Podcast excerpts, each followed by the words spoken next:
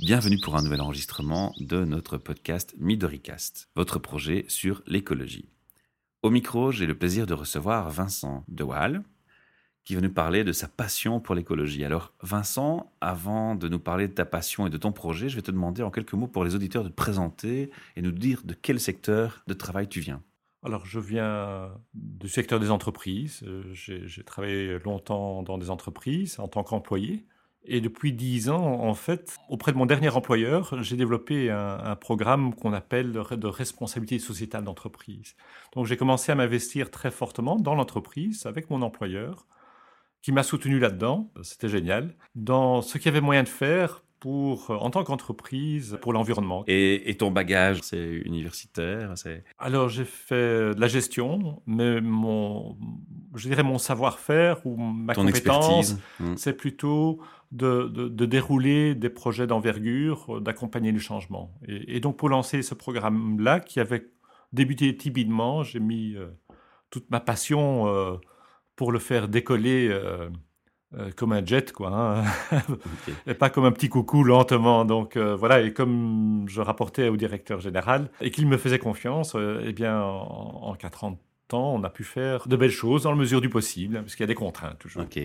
Alors ici, aujourd'hui, tu vas nous parler d'un projet que tu, que tu as démarré, c'est bien ça? Tout à fait. Qui vise à promouvoir le, renouvelable et l'écologie. Alors on, rappelle à nos auditeurs que le projet Midoricast vise à mettre en avant des initiatives citoyennes. Donc tu es donc un citoyen qui a pris les choses en main et tu vas nous expliquer euh, comment et pourquoi. De quoi va-t-on parler? On va parler d'énergie renouvelable dans les pays en développement. Pourquoi doit-on nous s'en soucier ici en Belgique?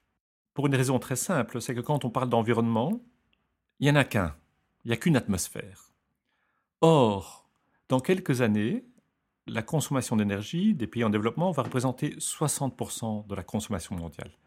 Donc on peut s'occuper d'énergie renouvelable en Belgique, mais assez rapidement, il faudra, nous aussi en tant que Belges, s'occuper de ce qui se passe dans les pays en développement. Donc en gros, pour l'instant, on focalise, si je comprends bien ton raisonnement, sur nous ici en Europe ou aux États-Unis ou dans les grands pays industrialisés parce qu'on sait que nous sommes pollueurs. Il y a un sentiment de culpabilité qui peut-être fait qu'on on réfléchit, on essaye d'agir parce qu'on s'est identifié comme coupable principal. Et tu es en train de nous dire que, que l'on veuille ou non, d'autres pays vont se retrouver dans cette posture bientôt. Et qu'il est temps de réfléchir aussi sur eux avant de faire de la réactivité, de faire la proactivité. Voilà, tout à fait. Alors, c'est évidemment bien de commencer par soi, hein, euh, en Belgique, dans sa commune, dans sa maison. Évidemment, il faut commencer par là, c'est la priorité. Mais ce qui est génial, c'est qu'avec le projet dont on va parler tout à l'heure, je peux déjà me préoccuper sans gros investissement, déjà de ce qui se passe dans les pays en développement. Parce qu'évidemment, l'idéal, c'est de dire, de faire comme tu dis, c'est d'éviter de, réagir, d'être proactif. Donc, c'est d'éviter qu'on installe que des centrales électriques au charbon. Ça, il faut éviter à tout prix. Le charbon est une nuisance. En plus, on sait très bien que quand on construit une centrale qui fonctionne au charbon dans les pays en développement, les mesures environnementales et tout ça là-bas sont peut-être plus souples. Donc tout ce qu'on peut éviter déjà aujourd'hui, c'est un gain formidable pour l'avenir, mais aussi c'est travailler à la conscience des gens partout dans le monde et donc dans les pays en développement de l'importance que cela a aussi pour eux. Je vais prendre un exemple très simple. Il y a aujourd'hui encore un milliard de personnes qui font leur cuisine au charbon de bois ou au bois, dans leur maison. Vous n'imaginez pas la nocivité des émanations de, que ça représente. Ça paraît anodin parce que c'est une personne, mais si on multiplie par le facteur de X personnes. Un milliard. Voilà, c'est énorme. Et donc là, on ne parle pas même d'environnement, on parle juste de santé. Hein, et évidemment aussi d'environnement. Hein. Et donc voilà, et le projet dont je m'occupe maintenant est, est, pour moi très intéressant parce que ça nous permet, nous, en tant que citoyens, de façon très simple, de contribuer à un monde meilleur, point de vue énergie renouvelable dans les pays en développement. Alors ça, c'est important pour nous parce que justement, notre projet souhaite ne pas culpabiliser le citoyen, ne pas le montrer du doigt en lui disant ⁇ Ah, c'est mal ce que tu fais ⁇ Le projet ici, c'est justement mettre les initiatives positives en avant et de montrer à chacun qu'on peut avoir notre petite pierre, qu'on peut apporter à l'édifice. Alors, comment est-ce qu'on va faire dans la pratique pour être impliqué dans ta démarche? Il se fait que je, je suis administrateur bénévole de la branche belge d'un institut de microcrédit qui s'appelle Oikocrédit, euh, mhm. qui a été créé il y a plus de 40 ans, donc euh, très ancien, début des années 70, et euh, qui s'est lancé depuis trois ans, c'est très récent, dans des investissements d'énergie renouvelable dans les pays en développement. Donc pas du tout du microcrédit, c'est à côté, hein, une nouvelle activité, avec une ambition très forte. Donc cette année-ci, nous allons internationalement investir pour 50 millions en projets renouvelables dans les pays en développement. Mais l'objectif, c'est d'ici 2020 d'investir déjà pour 300 millions.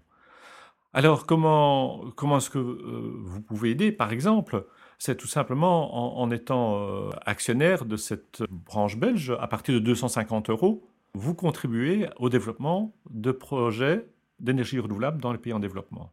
Alors ça, c'est Oikocrédit. J'espère que beaucoup d'instituts et d'organisations vont nous copier. Ça va être une de mes questions. Est-ce que vous avez des concurrents dans cette approche? On entend beaucoup maintenant dans certaines banques se positionner avec une réflexion sur le, renouvelable et le durable dans, ces offres.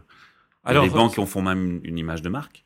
Oui, il y a certaines banques qui le font, principalement avec des projets renouvelables dans le pays en question. Un bel exemple, Triodos, euh, je trouve qu'ils font un, travail génial, mais ils travaillent, et c'est leur intention, sur la Belgique locale. C'est local, voilà. Hein mhm. Alors, il y a évidemment d'autres banques qui existent, qui travaillent, ou d'autres instituts qui travaillent pour favoriser le renouvelable, mais ils sont alors dans d'autres pays. Donc, la question, c'est comment faire alors que je suis belge pour essayer de promouvoir l'énergie renouvelable dans les pays en développement?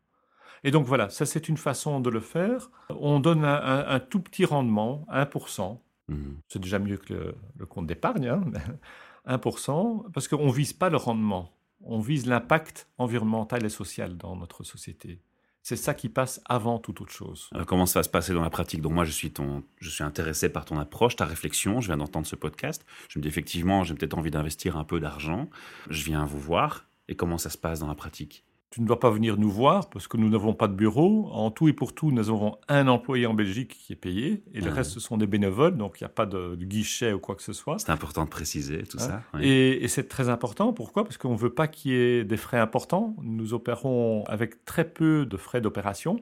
Et donc, il suffit d'aller sur le site où tu trouveras tout ce qu'il faut, ecocredit.be, et où tu trouveras aussi des exemples de ce que nous avons déjà réalisé, ce qui est encore peu parce que nous commençons seulement. Euh, nous espérons avoir beaucoup d'autres projets euh, d'ici un an déjà. Et ce que nous faisons aussi, c'est que nous essayons de, conscientiser les gens sur le sujet. Euh, donc, nous organisons euh, par exemple un mini symposium euh, où tout le monde est bienvenu, gratuit, euh, sur le sujet, avec des experts en la matière qui viennent parler de ce qu'on peut faire, de, quoi il s'agit, qu'est-ce qui peut se passer. Comment se passent les interactions quand on anime un tel projet avec des grands organismes qui sont déjà focalisés sur l'environnement? Peut parler par exemple du Greenpeace, le WWF. Est-ce que ce sont des, organismes qui vous approchent ou que vous avez envie d'approcher, avec qui vous avez envie de collaborer? Est-ce qu'il y a des synergies possibles? Jusqu'à présent, il faut savoir que c'est une démarche nouvelle. En Belgique, ça fait seulement six mois que nous avons, même moins, que nous avons démarré cette démarche.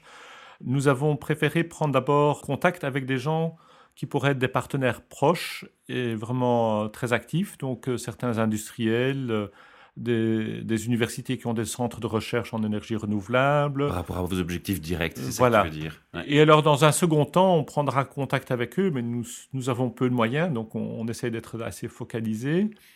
Et donc, sans doute que nous prendrons contact dans les mois qui viennent avec UBF, Greenpeace ou d'autres mais ils ont tellement de projets, ils ont tellement de choses, et puis voilà, nous allons arriver avec euh, notre... Les choses se font naturellement, quoi. Je, crois que, voilà, on a privilégié des gens avec qui on peut tout de suite travailler de façon concrète. Sans aller forcément tout de suite sur le site, tu peux citer un exemple d'une action concrète ou d'un investissement concret qui a déjà été réalisé? Au Pérou, une centrale hydraulique dans un village, ça c'est un projet qui a été lancé l'année passée. Au Kenya, le lancement de 10 000 lampes euh, photovoltaïques qui permettent d'éclairer la maison le soir. Euh, en Inde aussi, on a plusieurs projets du même type, euh, éclairage. Il faut savoir que dans certains pays comme cela, il faut commencer par le, les, choses simples. les choses simples. Mhm. De l'éclairage le soir chez soi. Déjà. Pourquoi c'est important? Parce qu'on évite d'utiliser d'autres façons de s'éclairer, mhm. mais par exemple tout simplement pour que les enfants puissent étudier le soir, parfois faire leurs leur, leur devoirs. Oui, une double valeur ajoutée, il y a deux hein? sens dans la tout démarche. Tout simplement. il n'est pas évident de faire ses devoirs à côté d'un feu ou, ou d'une bougie. Ou une bougie ou une lampe à pétrole, mhm. ce n'est pas ce n'est pas l'idéal. Et donc, on commence par des choses très simples parce que c'est d'abord ça.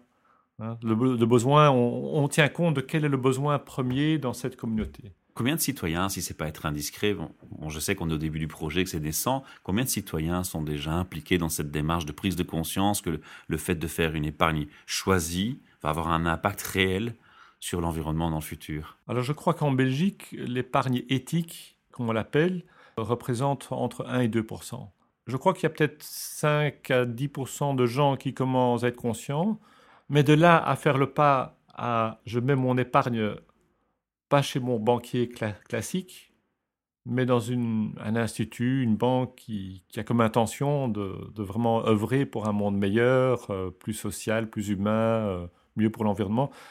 Il y a encore un grand pas avant dans, donc, je crois que la majorité des Belges, nous sommes des grands épargnants. Nous sommes de très grands épargnants. On a cette étiquette, en effet. Euh, la grande majorité des Belges veut du rendement et veut du rendement euh, à court terme. Et c'est malheureux parce que nous ne rendons pas compte de ce que ça représente. De cette, placer de l'argent, et déjà quand on a 25 ans, on place l'argent sur un compte d'épargne. Placer de l'argent est un acte citoyen, hautement citoyen. L'impact est gigantesque quand on épargne d'argent et qu'on ne se soucie pas de ce qui se passe derrière. Ce qui se passe derrière.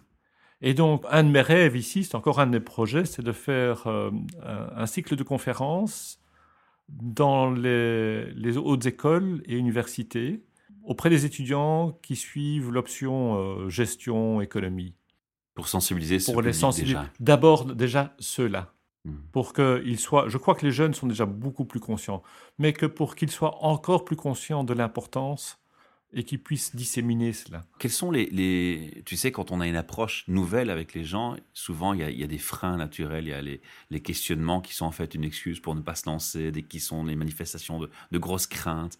Quels sont les, les freins qui reviennent le plus souvent? C'est quoi les barrières à faire tomber quand on anime un tel projet, qu'on a un citoyen qui découvre en face de toi le, le projet qui se dit hum, tiens ça m'intéresserait bien mais c'est quoi ces premières craintes qui apparaissent? Parce qu'on n'est pas une banque renommée? Voilà alors la première c'est on n'est pas une banque renommée c'est un argument fondé pour toi?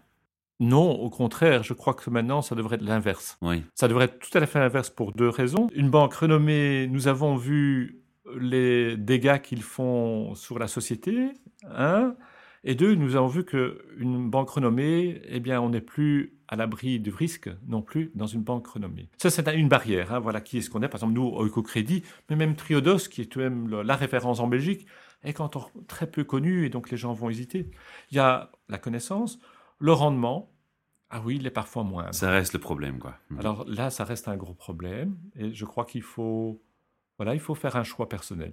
Puis il faut juste penser aussi que le rendement, c'est pas forcément l'argent qu'on met dans son portefeuille avec lequel on ne va pas dans sa tombe, mais c'est aussi, c'est aussi ce qu'on laisse à nos enfants quand on leur dit je t'aime et qu'on les regarde dans les yeux. Oui, et je crois que ça c'est vraiment peut-être l'argument principal. Quel monde veut-on pour demain?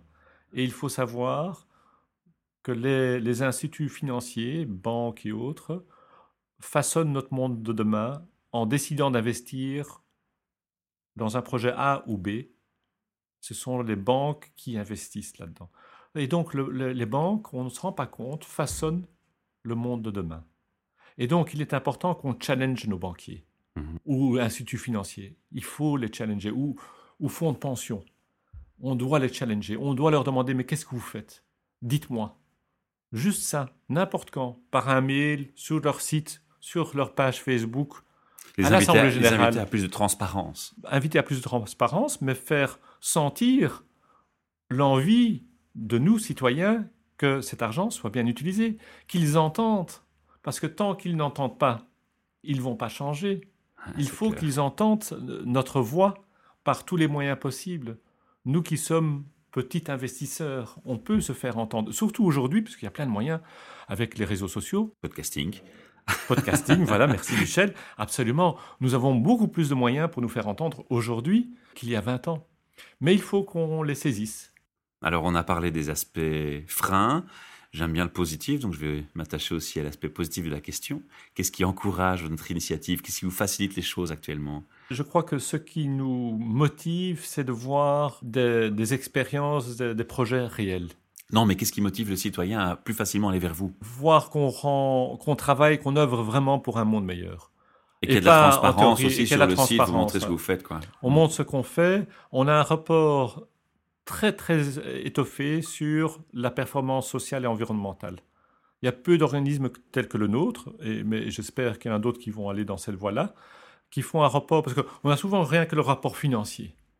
Nous, notre rapport sur la performance sociale et environnementale est plus gros, plus important, plus étoffé que le rapport financier.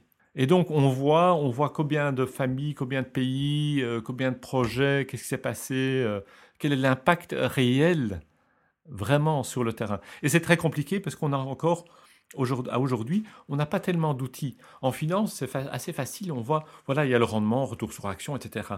En performance sociale et environnementale, euh, on n'a pas encore vraiment les bons outils pour être aussi clair que d'un point de vue financier. Donc, il faut faire est-ce que vous tenez compte de cet aspect dans vos projets? Est-ce que vous demandez aux personnes qui vont aller installer euh, un système de d'épuration d'eau, des choses comme ça, tiens, euh, arrangez-vous pour qu'on puisse avoir du reporting sur l'efficacité de la station oui. On appelle ça, euh, en fait, en, termes techniques, capacity building. Mhm. Donc, on, construit sur la capacité de nos partenaires.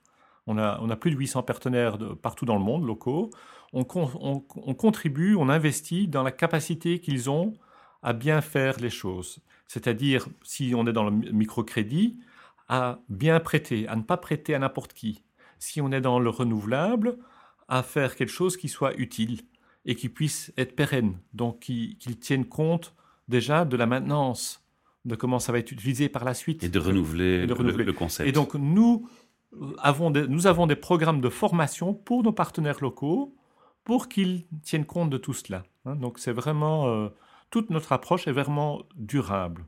Alors, ce que je vais t'inviter à faire, Vincent, c'est à donner une adresse d'un site internet où on peut aller chercher plus d'informations. Oui, oicocredit.be. Alors, oico s'écrit O-I-K-O, crédit.be. Parfait. On peut te contacter et j'imagine qu'on peut lancer aussi un appel à, à certains types de citoyens, à certains profils qui pourraient vous aider vous recherchez quel type de, partenaires euh, Tous ceux qui sont actifs de près ou de loin dans l'énergie renouvelable, tous ceux qui ont des moyens financiers et qui voudraient mettre en œuvre pour cela. Euh, et en Belgique, tout simplement, euh, s'il y a des volontaires qui sont prêts à nous aider, comme moi je suis volontaire en tant qu'administrateur, mais on cherche des volontaires aussi pour animer des conférences, des symposiums, etc. Le message est lancé, on espère qu'il sera euh, bien écouté. Merci Vincent, merci pour ce partage et on te retrouve quand tu le souhaites à notre micro. Merci. À bientôt, au revoir.